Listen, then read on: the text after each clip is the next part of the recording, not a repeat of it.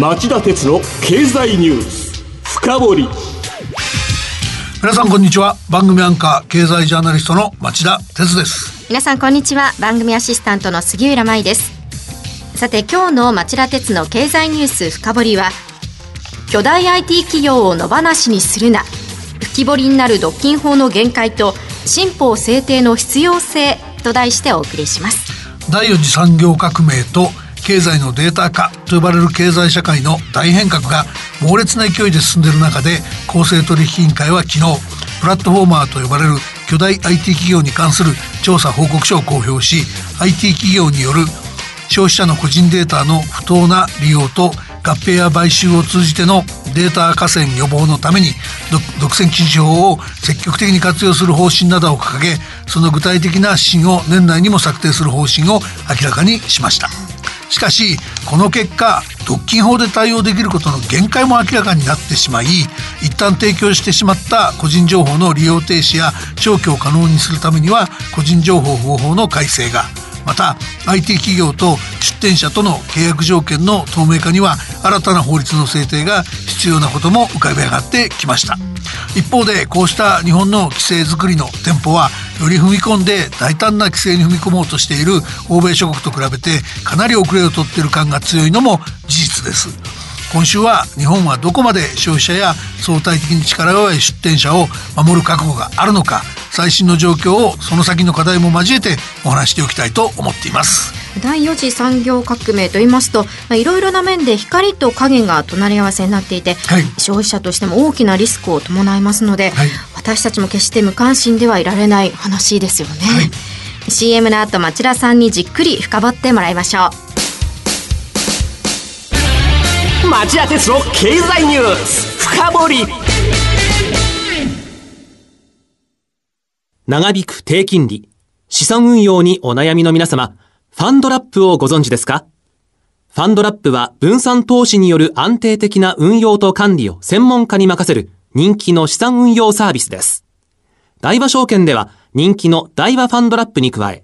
付加価値の高い大和ファンドラッププレミアムや、インターネットで手軽な大和ファンドラップオンラインを取り揃え、お客様に最適な資産運用をご提供いたします。ファンドラップは大和証券。詳しくは大和ファンドラップで検索、またはお近くの大和証券まで。大和ファンドラップ、大和ファンドラッププレミアム、大和ファンドラップオンラインによる取引は、価格の変動等による損失を生じる恐れがあります。お申し込みにあたっては、契約締結前交付書面をよくお読みください。大和証券株式会社、金融商品取引業者、関東財務局長、金賞第108号。今日の深掘り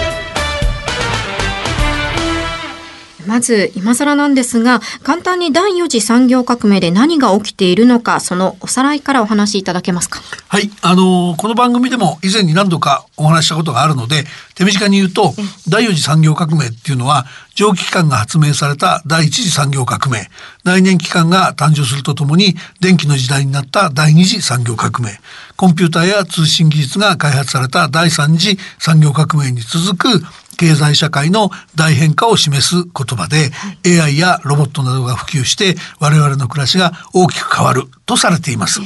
そしてその担い手は GAFA と呼ばれるようなあのアメリカの巨大 IT 企業などプラットフォーマーと呼ばれる企業群です。で、石油に代わる重要なリソースは我々の個人データで、これを大量に集めてビッグデータとして集約解析解析することによって、プラットフォーマーはこれまでもこれからも大きく成長していくと見られています。その一方で我々消費者の個人情報はこれでもかっていうほど吸収されてしまい人格や思考、思想、趣味まで丸裸にされかねないので様々な形の保護も必要になってくるというわけですね。では次に公正取引委員会が昨日発表したという報告書の内容についてお願いします。はい、あの報告書の正式名称はデジタルプラットフォーマーの取引慣行等に関する実態調査報告書というもので A4 用紙99ページに及びます。まあ概要版なんかもありますんで、公正取引委員会のホームページにアップされてますし、えー、興味のあるリスナーの方はぜひ一読してみることをお勧めします。ちなみに調査対象になったのは通販サイトやアプリストアを運営する企業と出店企業合わせて93社です。コートリーとして聞き取り調査を行い、プラットフォーマーの問題行為を初めて整理したという位置づけになってます。よくある表なんですけども、報告書は冒頭で2008年と去年、について、え株式の時価総額トップ10の企業のリストをそれぞれ示して、2008年には一社もなかったデジタルプラットフォーマーが、去年にはアメリカ勢4社、中国勢3社の合計7社に急増したとして、デジタルプラットフォーマーの驚異の成長ぶりを示しています。それから、官庁作成のものとして、まあ当然といえば当然なんですけども、それなりに、えー、報告書はフェアな調査を標榜しており、プラットフォーマーが、えー、大きなイノベーションを実現し、経済社会全体に、えー、相応の寄与していることにまず言及しています。で、問題点の後は、問題点の指摘はその後に続きます。どんな問題点が指摘されているんでしょうか？あの、まずは既存の独禁法の運用強化で規制すべきことを列挙しています。その第一は優越的な地位の乱用と言いますが、例えば自社の通販サイトに利用者を集めるために、え出店者にどこよりも安い価格を常に提示するよう求めること。これは取引先の自由を縛る行為であり、独禁法違反に当たる恐れがあるとしてます。で、コートリはこの種の問題で言うと、えー、アマゾンジャパンを審査したことが実はあります。で、この時はアマゾンが自発的に変更する措置を取ったので、で2017年に審査を終了したんですがこのような行為は価格が固定化してしまい価格競争を阻害する恐れがあるとして何か規約を変える際などはこれからは十分な周知期間を与えることや出店者と話し合うことなんかを求めました。また、アップルなどが運営するアプリ内で課金をするように、えー、不当に強要することも取引の、えー、自由を制限することにつながる恐れがあるとしてます。えー、通販サイトでプラットフォーマー自らが出品し、競合する出店者を排除することも独禁法違反に当たると明確にしましたし、うん、あと他のサイトへの出品を制限することも独禁法に照らして不適当としてます。はい、その一方でですね、新たな法律がないとダメだっていう、そういうことをにじませたのが検索検索結果の表示順位の問題なんですね、えー、ちょっと考えてもらうといいんですけど、はい、そのアマゾンジャパンでも楽天でもそのそういったとこが運営する通販サイトで商品を検索した時に検索結果で下の方に出るとまあ我々の目に届きにくいし、えー、売れ行きって伸びづらいですよね。確かに。ね、でそれでデジタルプラットフォーマーはそのそこをどういう基準でやってんだっていうことを開示してない場合が多くてあの単にたくさん広告出してる企業の商品が優先して検索結果の上位に出てきたりしてるんじゃないかっていう疑念を持ってるわけです。ですね。うん、で、コートリーはプラットフォーマーが恣意的に表示順を操作、表示順を操作することは公正性や透明性の欠如に当たると判断しており、こうした行為は、あの、独禁法で十分な利用者保護ができないので、まあ、過少なんですけど、取引透明化法のような新しい法律の必要性を、まあ、一応提起した形になってます。で、ただですね、これ、コートリが初めて言ったんじゃなくて、あの、実は今年の、あの、5月にですね、自民党の経済成長戦略本部が、あの、このの取引透明化法の制定を成長戦略の柱の一つとして提言していてそのプラットフォーマーから消費者を守るためにもやれということを政府に求めていました。そうなんですね。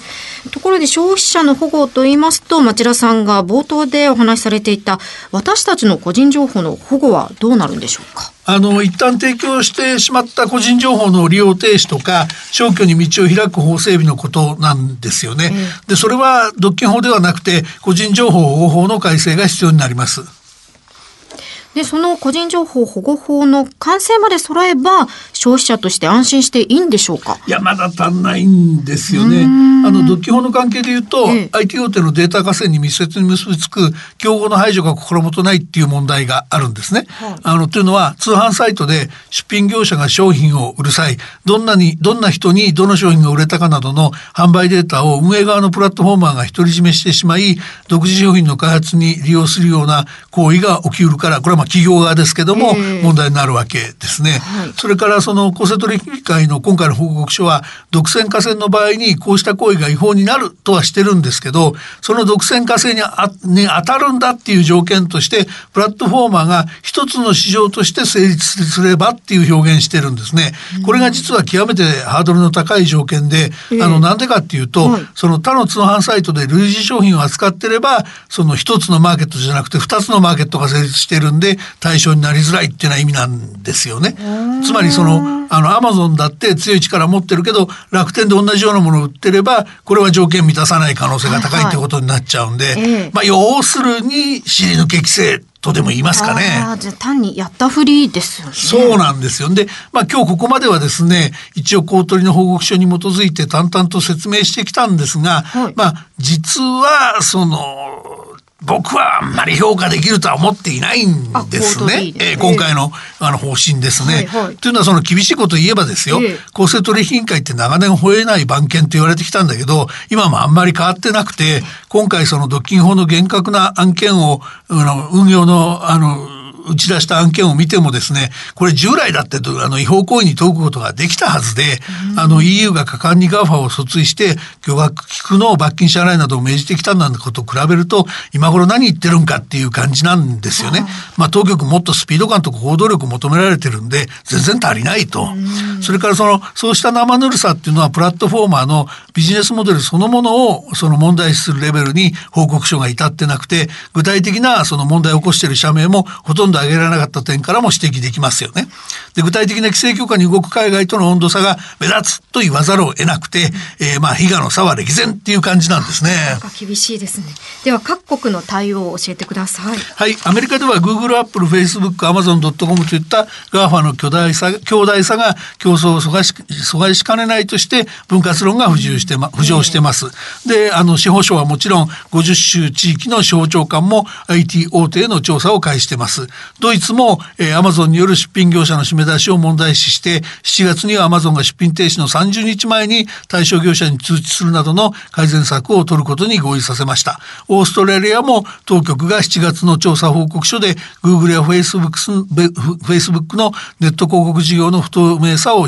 名指しで批判してこの2社を監視する専門組織を作るべきだと提言してます。で話を日本に戻すと、今の調子ではその消費者の立場で見ても出店者の立場で見てもプラットフォーマーのやりたい放題に歯止めがかかるとは思えません。公正取引委員会にはよっぽど取り組みを強化してもらわないと心もとない状況が解消されることはないと思います。